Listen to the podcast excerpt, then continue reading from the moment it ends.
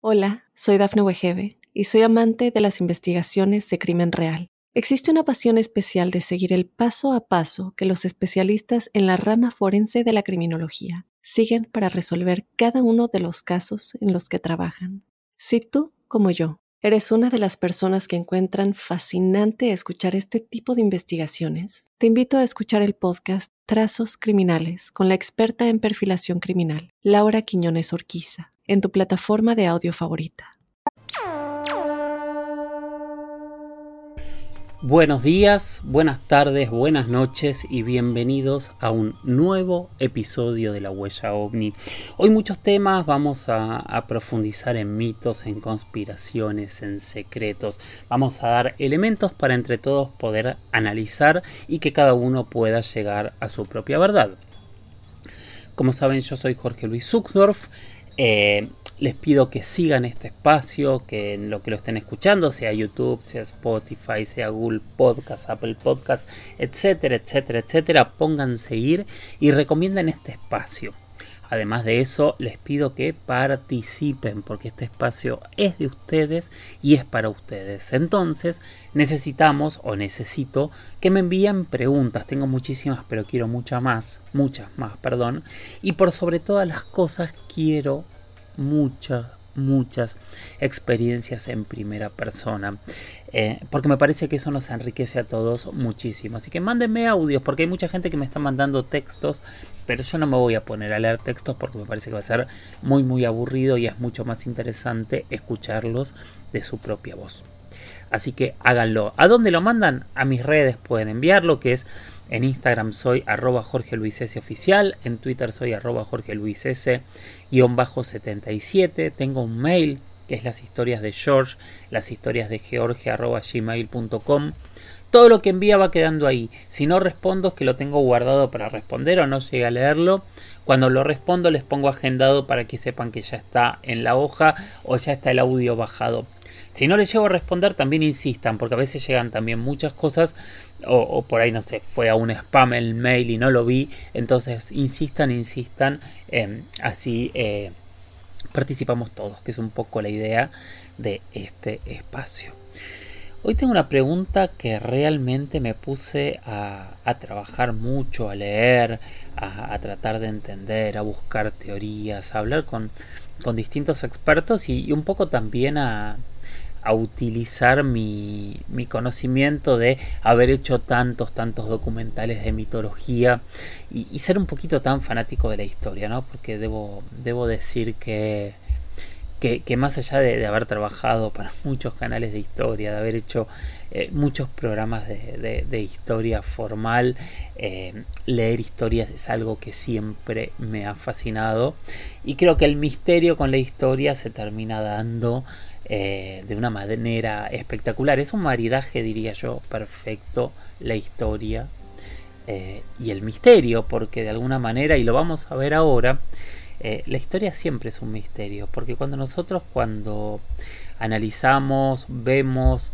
entendemos historia, básicamente siempre estamos aceptando creer en lo que nos están contando, porque bien todos sabemos que siempre, siempre eh, hay varias versiones de la historia, hay análisis y lo que llega a nuestros días siempre son fragmentos parcializados de esa historia.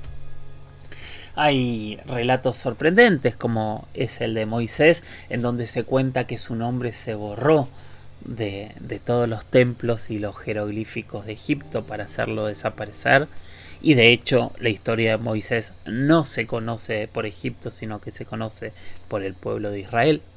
Eh, por, la Biblia, por, los textos sagrados, y así hay muchísimos, muchísimos ejemplos. Tenemos, no sé, el gran ejemplo de Troya, una ciudad desaparecida y por muchísimos años en donde se discutía si era un mito o era una realidad, porque todo lo que había era una novela que hablaba de la guerra de Troya, ese libro o esos libros o esos em, textos fascinantes de Homero que son básicamente la Ilíada y la, Odisea, en donde todo el contexto se da alrededor de la guerra de Troya. Y así podríamos estar hablando de cientos de miles de ejemplos. Como el ejemplo que vamos a hablar hoy, que es el que me pidió eh, un gran, gran amigo que es Federico Villanueva, que me preguntó y me pidió si podía hablar sobre esta supuesta tecnología tartaria, eh, sobre este supuesto reseteo y qué es lo que pasó y si realmente existió o puede haber existido una mega civilización en paralelo a nuestro mundo y que al día de hoy no sepamos absolutamente nada de ella. Bueno, realmente me tuve que poner a, investigar, a buscar, a entender de qué se estaba hablando. Obviamente cuando hablamos de Tartaria, automáticamente todos nos vamos a la salsa tártara, creo yo, como primer punto, nos vamos a los tártaros, nos vamos a un pueblo que, que sabemos que existió o que se, era la definición que para algunos eran pueblos eh, nómades que estaban eh, hacia el este, o sea, estaban más allá de, eh, de los bárbaros, de los bárbaros en realidad, que eran los teutones, los alemanes, estos pueblos que se les decía bárbaros porque en su lenguaje casi no había vocales y era todo y por eso quedó bárbaros. Bueno, los tártaros estaban detrás de ellos, se hablaban de que eran pueblos realmente agresivos, poderosos, eh, eh, mongoles, hunos, todos estos pueblos que con el tiempo eh, lograron incluso terminar de alguna manera, algunos de manera directa, otros de manera indirecta con el imperio romano y con todo ese mundo que había hasta aquel momento.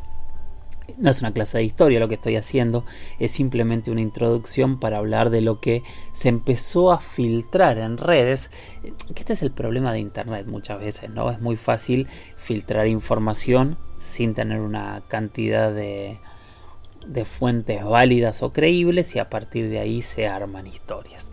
Esta historia de Tartaria comenzó a circular por lo que leí en varios lados, por lo que fui investigando y por los artículos que encontré eh, lo primero que aparece como artículos de, este mundo de Tartaria ocurre entre el 2015, fue lo primero que encontré, para algunos es 2016, pero yo encontré eh, artículos anteriores, así que deberíamos pensar en una Tartaria de... Eh, que empieza a, ver la luz en los últimos años, en los, antes, hace unos 8 o 9 años, la gente empezó a debatir y empezó a contar esto. Que hubo un mundo, una civilización, en paralelo a la que nosotros conocíamos, que tenía un eh, nivel tecnológico realmente muy muy destacado, Acá empieza el primer debate porque es muy difícil encontrar fuentes fidedignas. Para algunos este relato es de hace uno o dos milenios eh, con la fundación de, estos primeros imperios. Para algunos es incluso anterior al imperio chino o era un, opositor del imperio chino. Y para algunos es un imperio eh, que empezó a cobrar forma para el año 1600, 1700, tal vez un poco antes. Y lo que dicen es que esta civilización manejaba ciertos niveles tecnológicos similares a los nuestros y a veces un poco posteriores o más avanzados que nosotros. Cuentan que tenían energía Wi-Fi, o sea que de alguna manera habían llegado a la misma conclusión que Nikola y Tesla y que la energía podía tomarse de la atmósfera y transmitirse a través de antenas. Eh, cuentan que tenían diferentes armas con nivel tecnológico muy muy avanzado. De hecho, hay investigaciones de armas, por ejemplo, hay armas este, antiguas, este, chinas, que son como enormes ballestas, pero que tienen la misma capacidad o, el mismo tipo de, de reproducción que podría tener una ametralladora. Entonces, algunos conspiranoicos piensan que podrían haber salido de ahí. Dicen que tenían un nivel eh, arquitectónico realmente muy avanzado y que este nivel arquitectónico eh, se vio de alguna manera en, muestran fotos de pueblos en donde al lado de un pueblo de Estados Unidos tal vez muy básico de cuatro paredes y un techo se abren cúpulas gigantes o estos capitolios increíbles que se han desarrollado Pero lo que pasa es que muchos de, de estos relatos eh, se sustentan en elementos que son muy difíciles de probar. Se sustentan en fotos que no, tienen ningún tipo de fuente para asegurar que sean fidedignas y se olvidan de eh, todo un relato histórico de una evolución arquitectónica, de una evolución tecnológica, de un montón de relatos que ayudaría a comprender o explicar que en realidad estos elementos o esas evoluciones en ese momento tienen que ver con elementos y evoluciones anteriores. A esto también se suma que dentro de los relatos que han llegado a hoy, a nuestros días, hablan de que para muchos de estos pueblos, especialmente para los pueblos más alejados del sudeste de Rusia, por ejemplo, hablaban que los fundadores de estas tecnologías, estos primeros tártaros, en realidad habrían sido visitantes que llegaron de las estrellas y brindaron esta tecnología a un pueblo. Eh, un delirio. En realidad estamos planteando hoy, David Grush está diciendo algo similar en el Congreso de Estados Unidos en el año 2000 23, eh, lo dijo Bob Lazar eh, en la década del 90, hay mucha gente que lo dice, al día de hoy como bien sabemos nadie ha podido probarlo, mostrar pruebas irrefutables de que esto realmente haya sido así. Bueno, un poco sobre ese mismo em, eh, modelo teórico se basa parte de la historia de este pueblo de los tartarios un pueblo realmente muy eh, evolucionado, que tenía control del mundo y que de un día para otro este control del mundo pasó y nosotros nos olvidamos de la existencia de este pueblo. Y acá es donde viene la segunda parte. ¿Cómo puede ser que nos olvidemos de la existencia de un pueblo tan importante, con una tecnología tan importante y por sobre todas las cosas, dónde está esa tecnología? Bueno, para muchos de quienes sostienen estas teorías hablan de que en realidad para fines de 1700 lo que ocurre es que hay un enorme reseteo en donde eh, la nueva élite que va a empezar a gobernar a la humanidad, empecemos a, pensarnos y a sentarnos eh, históricamente, con el nacimiento de Estados Unidos, la Revolución Francesa, empiezan eh, los pueblos americanos a, liberarse, eh, Inglaterra empieza a ocupar un rol diferente dentro de este concepto geopolítico, España empieza a retroceder después de haber sido el gran imperio donde los, durante los siglos anteriores. Bueno, todo este contexto donde los masones empiezan a llevar adelante las revoluciones, etcétera, etcétera, lo que dicen estos, eh, estas personas que sostienen esta teoría es que en ese gran reseteo nos obligaron a olvidarnos de que había un imperio más poderoso anterior o en paralelo a este mundo. ¿Y cómo habría acabado este imperio? Bueno, ahí empiezan a haber un montón de teorías que se resuelven en, un punto muy básico que es lo que hablan de una especie de, tormenta de barro o de lluvia de barro o de erupción volcánica de barro, en donde este pueblo... Em, seguramente en las estepas de la Siberia rusa, quedó enterrado en capas de metros y metros de barro. Em, es una historia que cuesta creer porque no hay demasiados datos y todos los cabos que hay son sueltos. Ahora, ahora también se acerca y se asemeja a muchas cosas. Dimos el ejemplo de la similitud con lo que estamos planteando ahora de la tecnología. Obviamente mientras yo leía, investigaba, planteaba, no podía dejar de pensar en la Atlántida, ¿no? Que por supuesto eh, hemos... Eh, estudiado y hemos hablado bastante, bastante sobre la Atlántida aquí en este, en este espacio o, sobre tantas otras civilizaciones eh, perdidas, míticas o no, Tula, Ashtar, eh, tantas civilizaciones que para muchos creen que existieron y que de, de, hecho, si alguna de estas civilizaciones, si una sola de estas civilizaciones eh, existe, tendríamos la solución al concepto tan tan inexplicable de eh, tanta sabiduría ancestral que no sabemos de dónde vino. Entonces, eh, ese tipo de respuestas que al día de hoy no podemos responder, por supuesto que muchas se podrían responder con una civilización anterior. desde el que inicié este podcast hace ya varios años, eh, yo siempre quiero destacar que no hay que minimizar la cultura y el trabajo de los pueblos originarios, de los pueblos anteriores a nosotros, porque realmente, realmente lograron cosas que nosotros jamás tal vez podríamos imaginarnos. O sea, no siempre eh, eh, la, la, excusa de que fueron ayudados por inteligencias de otros lados es válida, porque cuando vemos eh, los entramados sociales, cuando vemos el trabajo, cuando vemos todo lo que han hecho estos pueblos, realmente tenemos que quitarnos el sombrero. Así todo, sigue habiendo elementos que no tienen explicación. Y estos elementos, que es importante tenerlo claro y decirlo, son los elementos que nos hacen pensar en que seguramente hay una civilización perdida que nosotros no encontremos o no hayamos encontrado al día de hoy y que esa civilización nos da respuestas. Ahora, ¿esa civilización puede ser extraterrestre? Y acá es donde yo hago un punto y aparte, ¿no? Ustedes saben que yo no afirmo de ninguna manera cosas, tampoco las niego.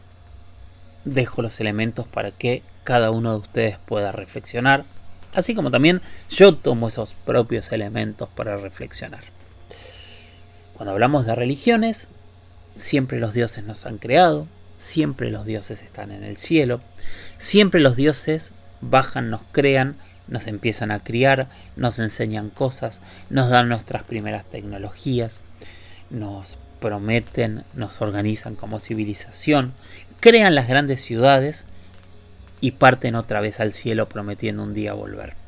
Todo esto que puede ser una bella simbología religiosa sobre el, el egocentrismo del ser humano y buscar que alguien más allá de todo lo que podemos ver y de lo que podemos sentir nos esté observando para nosotros sentirnos importantes, es extraño que todos hayan llegado a la misma conclusión. Es extraño que en todas las culturas haya relatos de hombres voladores, de seres que bajaron de las estrellas, de seres que volvieron a las estrellas. Y siempre, siempre, siempre, y este es el punto que a mí más me interesa hoy, siempre buscamos respuestas ahí, en las estrellas. ¿Por qué? Esa es la gran pregunta, creo yo. Si la civilización tartaria existió o no, seguramente necesitamos muchas más pruebas para poder comprobarlo. Si realmente llegaron a un nivel tecnológico eh, similar a lo que planteaba Tesla, si realmente llegaron a tener un desarrollo arquitectónico mucho más fuerte eh, e impresionante del que nosotros nos imaginamos que había en esa época, claramente son respuestas que deberían estar cerca. Ahora, con el planteo de hay una no hay un orden mundial que desea, necesita y obliga a cerrar eso y, y ocultarnos esta verdad, qué sé yo, yo vi un montón de videos sobre Tartaria en internet. Eh, yo vi un montón de gente hablando y no vi nada censurado. Entonces me cuesta creer que, realmente esté censurado. Vamos a ver qué pasa con este programa. Eh, pero yo no vi nada censurado. Entonces me cuesta plantear la lógica de que lo tartario está censurado. Puede haber tecnologías anteriores. Si quieren, nos metemos a hablar de los soparts. Hay muchos elementos que han aparecido en el, en el pasado, como, no sé, el artefacto de anticetera, eh, eh, los, eh, los artefactos de Kimbaya, incluso ese grabado de Pacal o, cientos o, la copa de Libur, no sé, hay cientos y cientos de elementos que parecen tener tecnología mucho más allá de la tecnología que tenían ciertos pueblos en ese momento. Pero son tecnologías que están, eh, ¿cómo decirlo?, desperdigados por todo el mundo y desperdigados por todos los tiempos. Sería difícil decir que todos estos elementos son de una sola cultura, a menos que haya habido en algún momento de la historia de la humanidad una megacultura madre que nos haya englobado todo el, el, el, el desarrollo humano o no humano, pero que después nosotros tomamos y que esa cultura que nosotros heredamos de alguna manera la olvidamos, de alguna manera no la entendimos o simplemente llegamos cuando ya no estaba y solo tenemos pequeños fragmentos de esa cultura y nosotros al día de hoy pensamos que son nuestros dioses, nuestros dioses tártaros, nuestros dioses eh, griegos, nuestros dioses egipcios, nuestros dioses eh, mexicas, nuestros dioses mayas, nuestros dioses incas, nuestros dioses hindúes, nuestros dioses maoríes, nuestros dioses, esos dioses que bajaron de las estrellas y nos regalaron la tecnología que parece que para muchos el ser humano no fue capaz de construir solo. ¿Cuál es tu opinión? ¿Puede existir una cultura anterior y que nos hayamos olvidado de ella? ¿Puede una élite mundial ocultar ante los millones, los que somos 7 mil millones de personas que somos, una cultura para que nadie la conozca? Me encantaría leerte. Bueno, Fede, espero haberte respondido de la manera correcta y vamos a seguir con la siguiente pregunta. Hola, soy Dafne Wegebe y soy amante de las investigaciones de crimen real. Existe una pasión especial de seguir el paso a paso que los especialistas en la rama forense de la criminología siguen para resolver cada uno de los casos en los que trabajan. Si tú, como yo, ¿Eres una de las personas que encuentran fascinante escuchar este tipo de investigaciones? Te invito a escuchar el podcast Trazos Criminales con la experta en perfilación criminal, Laura Quiñones Orquiza, en tu plataforma de audio favorita. La siguiente pregunta es de Rosa Sierra. Y lo que dice la pregunta es, saludos desde Tarragona, España. Señor Jorge, le pregunto si algún día puede repetir el asunto del ovni, que según muchos científicos y periodistas del misterio ovni, le llegaron al área 51. Si bien Bien entiendo que se supone que allí recogieron algo que no era normal, en los primeros momentos se confirmaría la caída en la prensa estadounidense y en pocas horas aparecen hombres de negro, entre comillas todo, desaparecen todos los documentos y pruebas que el ranchero y su familia había entregado al sheriff de la zona. Bueno, más allá, con Alejandro y Juan Jesús Vallejo, Alejandro Bernal habló de ello, gracias. Bueno, en realidad aquí, Rosa, estamos hablando de varios temas en, en paralelo. En realidad lo que estás hablando básicamente es de eh, la caída del objeto en Roswell, Nuevo México, en los primeros días de julio de 1947. Eh, donde se denunció y de hecho se publicó eh, Em, esta, famosa, este famoso título de, del primer título catástrofe de un platillo volador este, eh, colapsado, caído, eh, crash, se me fue la palabra, estrellado en la Tierra y a partir de ahí empezó todo el caos. Esa historia la contamos hace poquito, este, este mensaje tiene mucho tiempo, así que lo voy a dejar de lado, pero sí vamos a retomar lo que preguntaba del área 51 y vamos a preguntar por qué el área 51 tiene que, que ver con esto. La historia que nosotros sabemos del Área 51 es que es una base militar secreta que Estados Unidos tiene dentro de su territorio, en el enorme desierto de Nevada, en Groom Lake, eh, a unos ciento y un poquito más de kilómetros, creo yo, de, la ciudad de Las Vegas, eh, en medio absolutamente de la nada en donde desde hace muchísimas, muchísimas décadas se eh, relaciona siempre con el fenómeno ovni y con el secretismo. ¿Por qué? ¿Y por qué los relacionamos? Bueno, básicamente porque las leyendas y los primeros ufólogos y, los primeros libros que se sacaron sobre el tema hablan que allí se llevaron eh, justamente todos los objetos recuperados en Roswell. Entre otros, ¿no? Que este fue un lugar en donde objetos supuestamente alienígenas que empezaron a recuperar se llevaron allí para empezar a estudiar.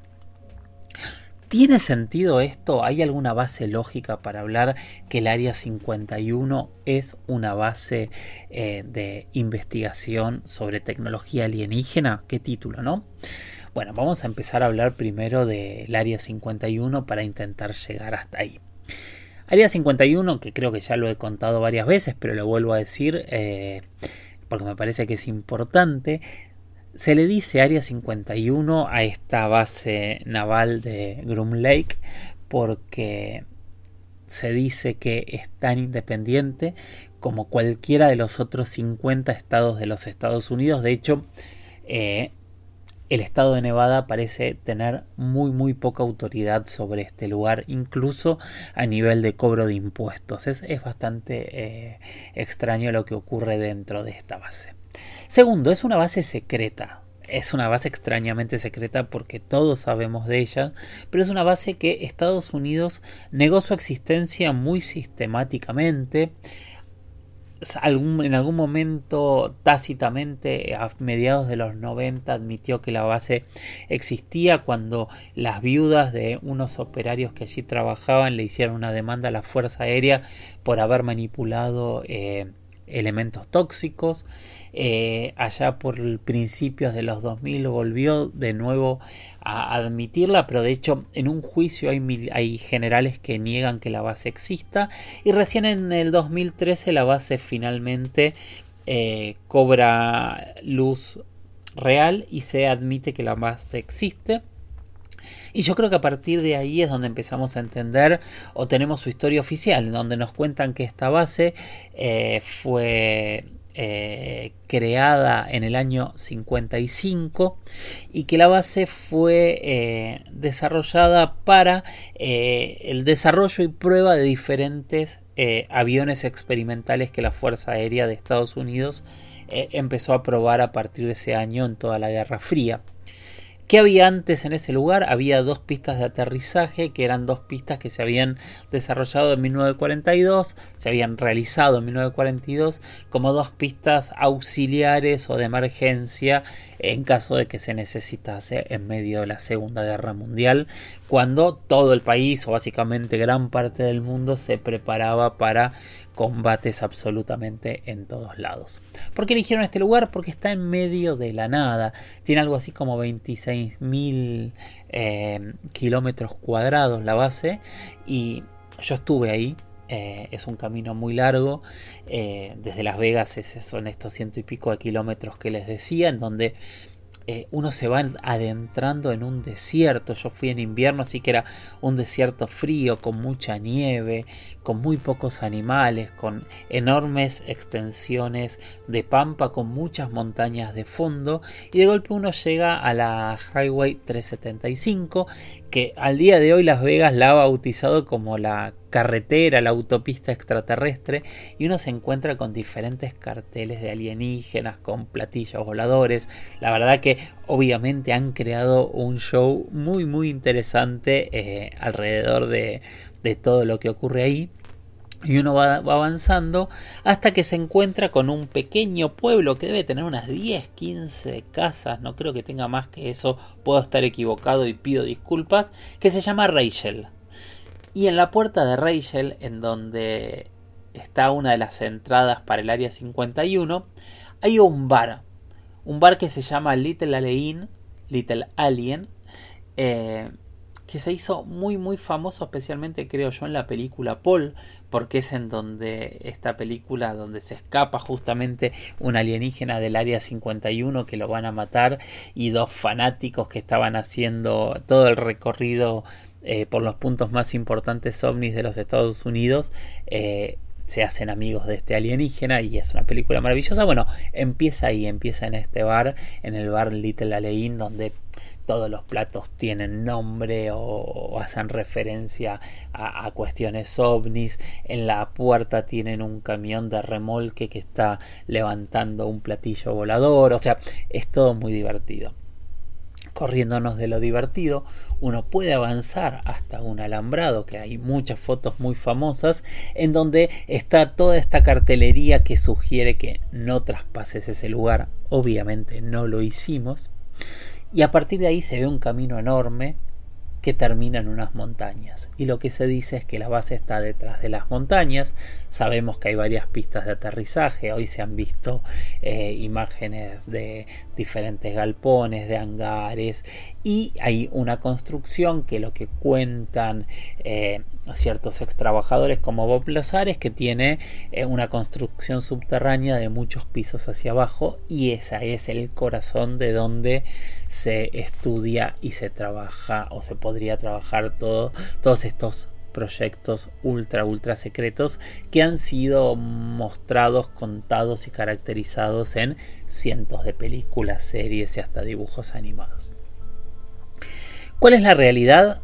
Y al día de hoy no lo sabemos. David Grush sugiere que, ya veníamos hablando de él en el tema anterior, hoy parece que lo vamos a nombrar mucho, sugiere que eh, allí hay eh, Sugiere que Estados Unidos tiene estas naves que son las mismas de las que habló Bob Lazar, que es este concepto de que lo hemos hablado al principio, si quieren lo podemos refrescar en algún podcast si lo ponen, de tecnología inversa, de retroingeniería, de trabajar con tecnologías que no conocemos para poder hacer desarrollos tecnológicos nuevos. Eh, Mucha gente dice que ha trabajado ahí en esta tecnología, no tanta alguna gente, y ahora ha empezado a hablar más y más gente. Por otro lado, muchos ufólogos, muchos investigadores y muchos expertos en, estas temáticas secretas dicen o aseguran o han planteado, lo he escuchado más de una vez, que en realidad el Área 51 fue el depósito y el lugar de estudio al principio, pero que estas bases de investigación de este tipo de tecnología se ha mudado y ha saltado por diferentes lados de, del país e incluso me imagino que también fuera de los Estados Unidos. Me imagino, esto es a título personal y lógica, nada más, no, no tengo ningún dato de esto. Con lo cual lo más probable es que cuando se quería hacer esa inclusión por la fuerza al área 51 ya por el año 2019 seguramente iba a terminar en nada. Igualmente que me parece sumamente peligroso e irresponsable eh, entrar en una base militar donde hay gente armada defendiendo secretos eh, por la fuerza. Me parece que es una pésima de las peores ideas que se podrían generar. Creo que el camino para llegar a, la verdad es eh, lo que se está haciendo ahora. Y bueno esperar a ver qué es lo que logramos. Llámenme ingenuo si quieren, pero ese es el camino que creo yo que es el que se debe llevar adelante. Bueno, hoy la base existe. No sabemos qué, se ha hecho. Sí hay una, una enorme cantidad de, de, planteos de diferentes aeronaves a lo largo del tiempo que se han probado, han visto la luz y han nacido allí. No, no, no como fábrica, creo yo, sí como pruebas. Pero también cuando uno habla con los pobladores de este pequeño pueblo, se sienta a tomar una cerveza o una gaseosa o se come una hamburguesa en, en Little Alein y se queda charlando con la gente, van a escuchar muchas, muchas historias de luces extrañas en los cielos del Área 51. Por ahí es contaminación popular, eh, por ahí no es así, pero yo me, pasó algo muy extraño. Hay un capítulo de X-Files en donde ellos entran al área 51 y terminan viendo unas luces muy extrañas al final del capítulo. No voy a estar spoileando a nadie con, con X-Files, pero a mí lo que me pasó es que cuando yo me senté a charlar con, con, con los pobladores locales, eh, muchos de los relatos que nos dieron tenían que ver con luces muy similares y con movimientos de luces que no parecían de ninguna manera ser las pruebas de aviones que suponemos o creemos que se dan en este tipo de región. ¿Quién sabe? ¿Quién sabe qué es exactamente lo que hay en el área 51? Tal vez estemos cada día más cerca de, de que se abran las puertas y descubrir si ahí tienen a los tres alienígenas de Roswell, si tienen estos crashes que han caído alrededor del planeta o si simplemente tienen eh, los planos de U2, tienen los planos del avión espía, tienen los planos de estos desarrollos tecnológicos que Estados Unidos ha planteado en el mundo militar en los últimos 50 años. Bueno, Rosa, eso es un poco eh, el resumen de la parte del área 51. Capítulo anterior, hay 3-4 capítulos creo yo, hablamos de Roswell. Si no te quedas conforme, decímelo y nos metemos a hablar más de Roswell y nos metemos a hablar de qué es lo que cayó ahí. Yo estuve en el área 51, a mí nadie me cayó, grabé, hice entrevistas en Rachel, eh, no apareció ninguna camioneta, no apareció ningún helicóptero para para detenernos. Todos teníamos esa fantasía. No sé qué decir. Hoy estoy un poco eh, en esta línea, ¿no? Que no, que no significa que ahí no, no se desarrollen investigaciones y que tal vez un día nos, nos respondan, porque también hay una realidad. durante 45 años negaron la existencia de esa base que hoy confirman que realmente existía. Ahora, por un tema de seguridad nacional, si ahí hacían investigaciones sensibles para la seguridad, también se explica y se entiende que hayan negado la existencia de la base. En fin, una base que sí es sinónimo del fenómeno ovni. Y si tienen un ratito, pongan a ver la, 375, la, la carretera, y empiecen a ver todo el folclore ufológico que hay alrededor, que realmente es un lugar maravilloso. Recomiendo quien tenga posibilidad de ir hasta estos lugares que lo haga porque va a ser una experiencia que no se van a olvidar. Estoy totalmente seguro de eso. La siguiente pregunta es, fue respondida la semana pasada.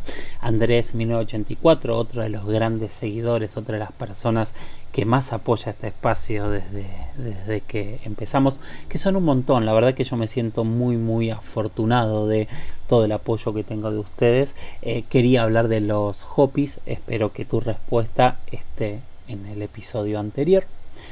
Y ahora me voy a preparar un gran capítulo para la semana que viene y se los voy a adelantar, voy a hacer algo que nunca hago. Quieren que hable del Vaticano y los ovnis. Así que voy a, a contar todo lo que sé y voy a investigar más para hablar un poquito de si realmente dentro del Vaticano hay conocimiento de civilizaciones extraterrestres o hay indicios de que el fenómeno ovni es más real de lo que hoy dicen públicamente. Hola, soy Dafne Wegebe y soy amante de las investigaciones de crimen real. Existe una pasión especial de seguir el paso a paso que los especialistas en la rama forense de la criminología siguen para resolver cada uno de los casos en los que trabajan. Si tú, como yo, ¿Eres una de las personas que encuentran fascinante escuchar este tipo de investigaciones? Te invito a escuchar el podcast Trazos Criminales con la experta en perfilación criminal, Laura Quiñones Orquiza, en tu plataforma de audio favorita. Gracias por haber llegado hasta acá, gracias por acompañarme. Como siempre, recomienden el espacio, sigan haciendo preguntas, Mándenme experiencias en primera persona. Hoy no voy a poner porque me quedan muy pocas y ya estamos en un tiempo largo, pero me encantaría tener 30, 40, 50, 100 experiencias en primera persona. La misma cantidad de preguntas. O sea, les pido, no les voy a decir no sean vagos porque de hecho es más fácil mandar un audio que eh, escribir un texto. Yo creo que es simplemente una cuestión de animarse. Así que los invito a animarse, los invito a que compartan con esta comunidad las experiencias que tengan, las experiencias que les hayan contado sobre avistamiento de luces, sobre experiencias que ustedes no puedan entender. Simplemente para eso, para compartirlos, para escucharlos sin juzgar y ver si alguien ha tenido alguna experiencia similar y me lo envían a mi mail, a las historias de George, las historias de George, arroba gmail.com. Me lo pueden enviar a mi Instagram, arroba Jorge Luis S oficial, o a mi Twitter, arroba Jorge Luis S 77. Recuerden para quien esté escuchando esto esta semana, que es la semana del 23 de octubre en adelante, que el viernes 27 en América Latina a las 10 de la noche estrenamos Inexplicable al final iba a hablar de inexplicable, pero bueno, vamos a tener que hablar después de, que pase el Vaticano, porque ya prometí el Vaticano, y para el otro capítulo nos quedará hablar en profundidad de inexplicable. Gracias por estar ahí, gracias por acompañar, gracias por las preguntas, gracias por las experiencias, y sigan mirando al cielo, capacitémonos entre todos, hagamos las preguntas correctas y esperemos a tener algún día las respuestas verdaderas sobre estas preguntas que nuestros primeros ancestros seguramente también se hicieron. Gracias por estar ahí y nos escuchamos la semana que viene. Chau chau.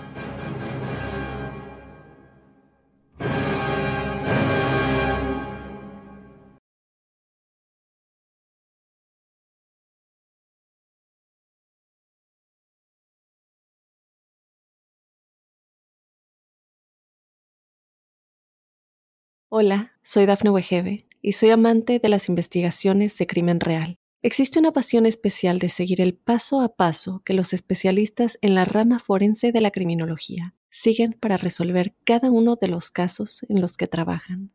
Si tú, como yo, ¿Eres una de las personas que encuentran fascinante escuchar este tipo de investigaciones? Te invito a escuchar el podcast Trazos Criminales con la experta en perfilación criminal, Laura Quiñones Orquiza, en tu plataforma de audio favorita.